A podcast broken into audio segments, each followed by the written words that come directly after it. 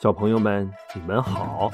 感谢你关注恐龙叔叔讲故事，我是恐龙叔叔。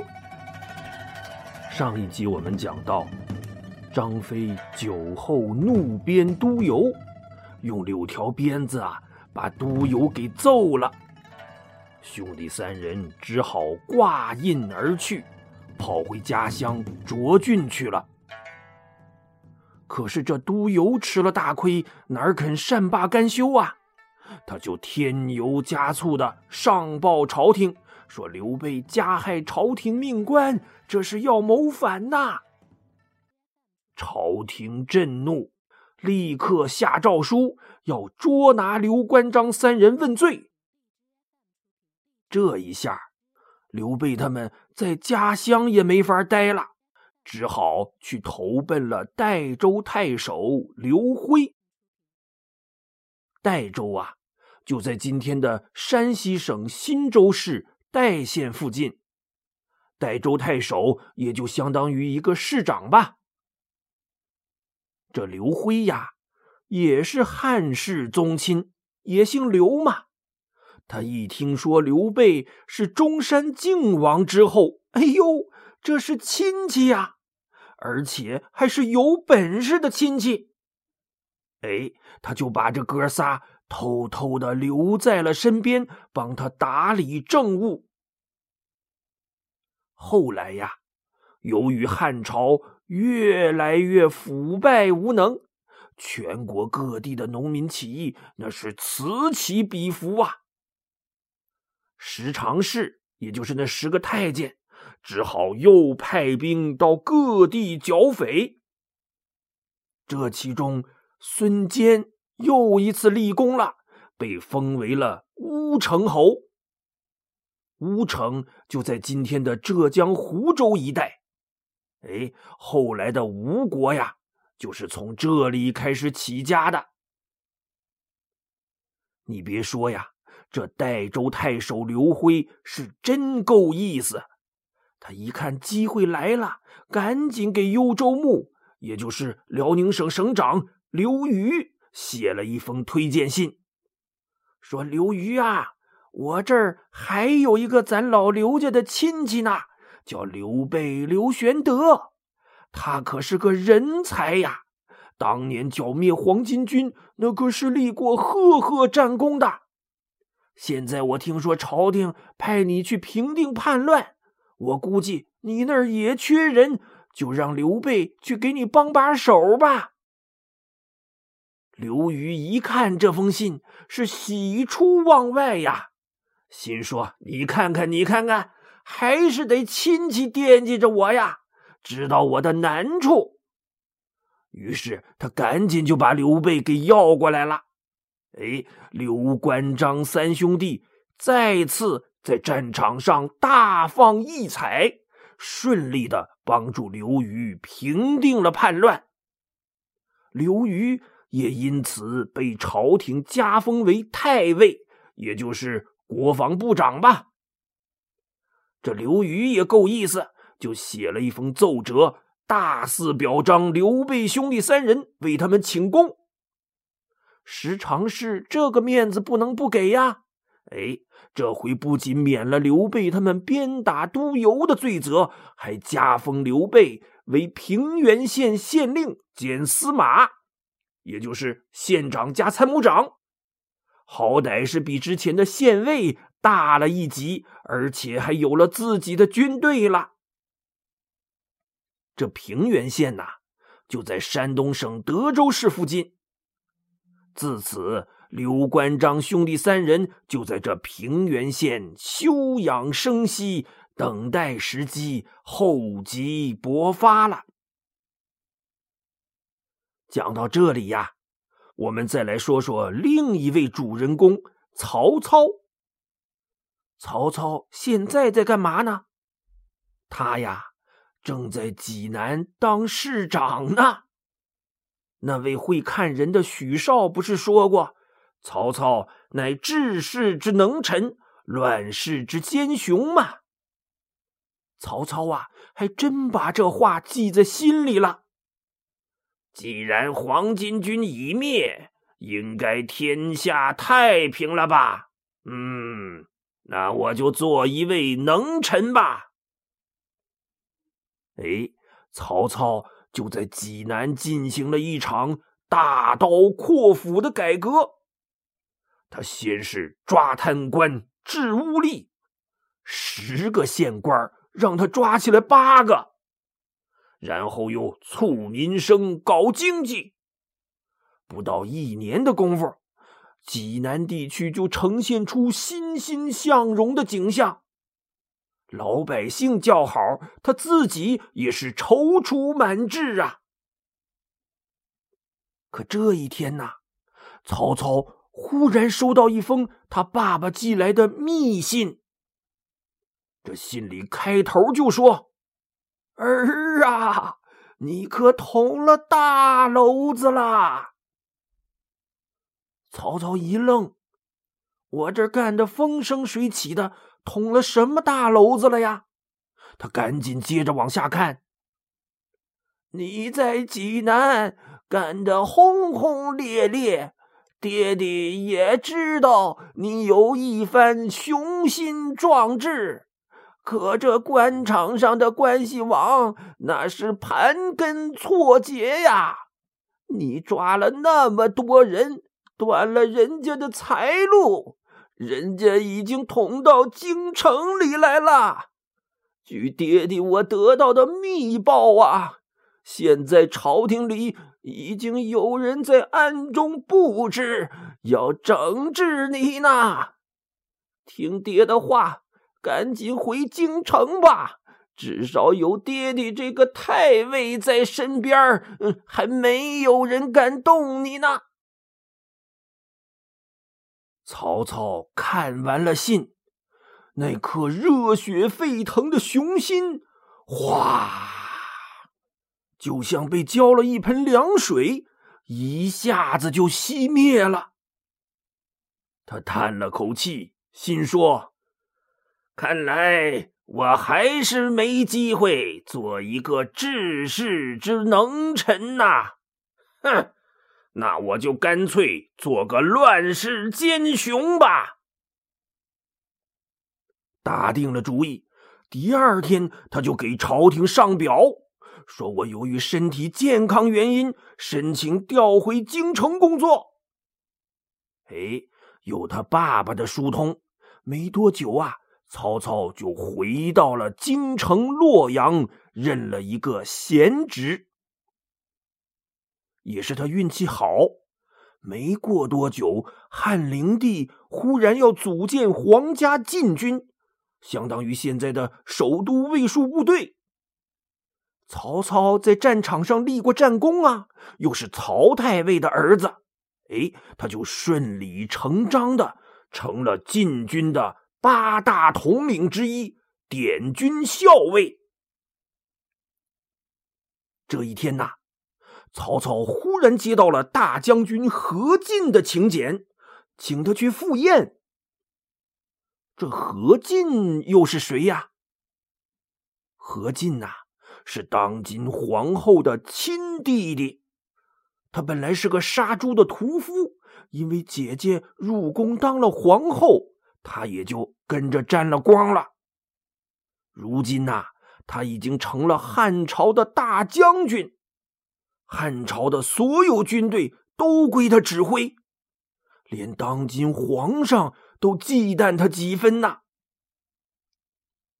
咱们之前说过呀，时常是掌握着汉朝的政治大权，现在何进掌握着汉朝的军事大权，这两股势力都想把对方给吃掉。只是有汉灵帝在中间协调，才暂时达成了平衡，相安无事。可没想到啊，汉灵帝忽然生了一场大病，驾崩了，死了。汉灵帝有两个儿子，一个叫刘辩，一个叫刘协。刘辩是何皇后。也就是何进的姐姐生的，刘协呢是由董太后，也就是汉灵帝的妈妈抚养长大的。时常氏肯定不愿意让何进的外甥当皇帝呀，他们就封锁了皇帝驾崩的消息，并怂恿董太后先设计杀死何进，再立刘协继承皇位。可没想到何进在宫里有内线，这消息就传到了他的耳朵里，吓得何进慌忙召集群臣一起商量怎么反杀石常氏，拥立他外甥刘辩继位。哎，所以曹操也在被邀请之列。曹操啊，听明白了来龙去脉，就想表现一下。于是他在席间站起身，大声说：“不成，不成啊！石常氏的势力盘根错节，想全部铲除，不仅动摇朝廷的根基，一旦走漏了消息，那可是有灭族之祸呀！我看还是先扶立新君，再找机会铲除十常侍，这样也名正言顺呐。”何进扭头打量打量他，眼睛一瞪，说：“你一个臭小子，毛都没长齐呢，知道什么朝廷大事？一边凉快去！”曹操被骂了个大红脸，只好尴尬的坐下，不敢再吱声了。这时啊，旁边忽然腾楞站起一个人来，一拍胸脯说。将军给我五千人，我一准冲进宫中，把十常侍都杀了，助将军册立新君呐！这人是谁呀？他也是禁军八大统领之一，中军校尉袁绍袁本初，官职比曹操还大两级呢。何进一听大喜，嗯，这小子对我脾气。他立刻让袁绍点起五千御林军，领着大臣们就入了宫了。袁绍冲在最前面，一刀劈死了石常氏的头头千硕。何进拉着他外甥刘辩的手，就在汉灵帝的棺材前宣布扶立太子刘辩继承皇位。剩下那九个太监吓得玩了命的跑到何皇后那儿祈求救命啊！把要谋害何进的罪责都推到死人千硕身上了。何皇后啊，就出来对弟弟何进说：“弟弟呀，你看主谋千硕已经被你杀了，你要是把这些太监都杀了，谁来伺候姐姐呀？”这何进呐，是个没主意的人，而且特别听姐姐的话。他还真就饶过了这九个太监。可这些太监们不甘心呐，他们又去怂恿董太后，让董太后垂帘听政，实质性操控刚登基的小皇帝，好趁机夺了何进的兵权。何进一看，哟呵。较劲是吧？想控制我外甥，没门儿！他找了个借口，领着兵就把董太后赶下了台，又派人暗杀了他。这时候啊，袁绍又蹦出来说：“何将军，那九个太监太坏了，就是祸害呀！您得斩草除根，永绝后患呐！”没主意的何进摇了摇头说：“不行啊，俺姐不让俺杀呀。”这缺心眼的袁绍立刻又出了个馊主意，说：“这好办呐，您不用自己动手，您只要发个文儿，公告天下，就说石常侍挟持了皇上。”祸国殃民，让天下的英雄一起来铲除奸佞，这样您对您姐姐不是也好交代了吗？何进一拍大腿：“妙啊，妙计呀！就这么干喽。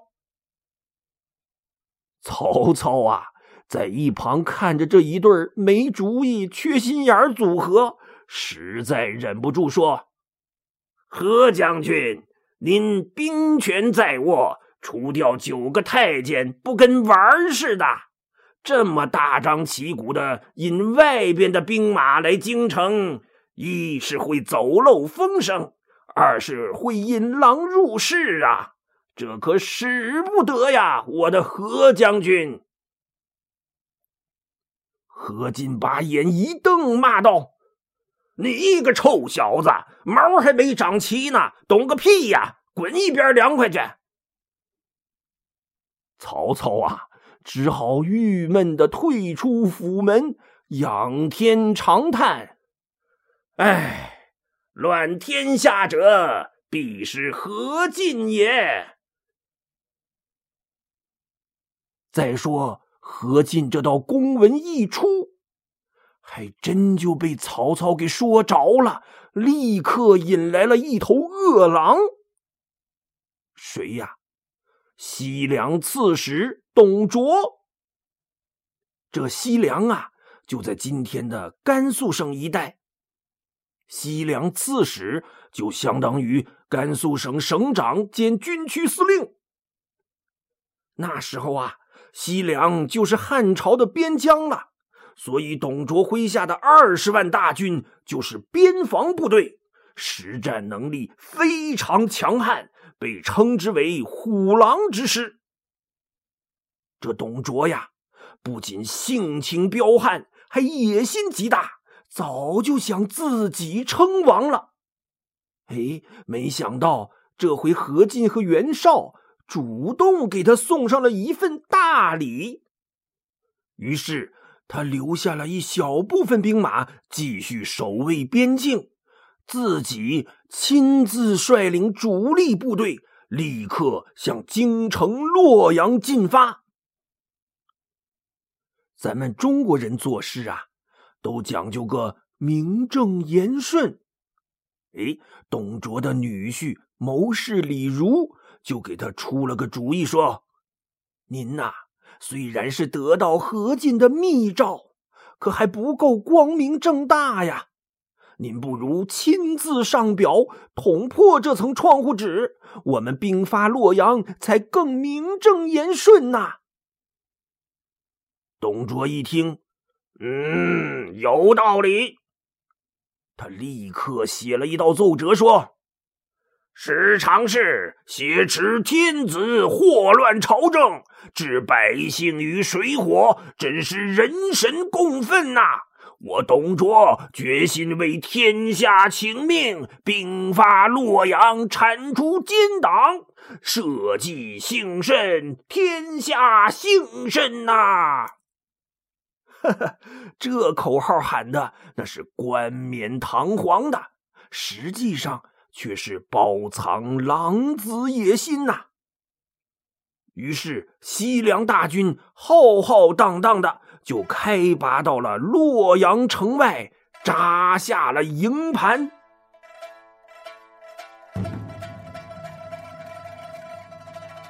小朋友们。你们说董卓的阴谋会不会得逞啊？曹操的命运又会怎么样呢？嗯，恐龙叔叔会在下一集里继续讲给你们听。好，今天的故事就讲到这里，我们下期节目再见。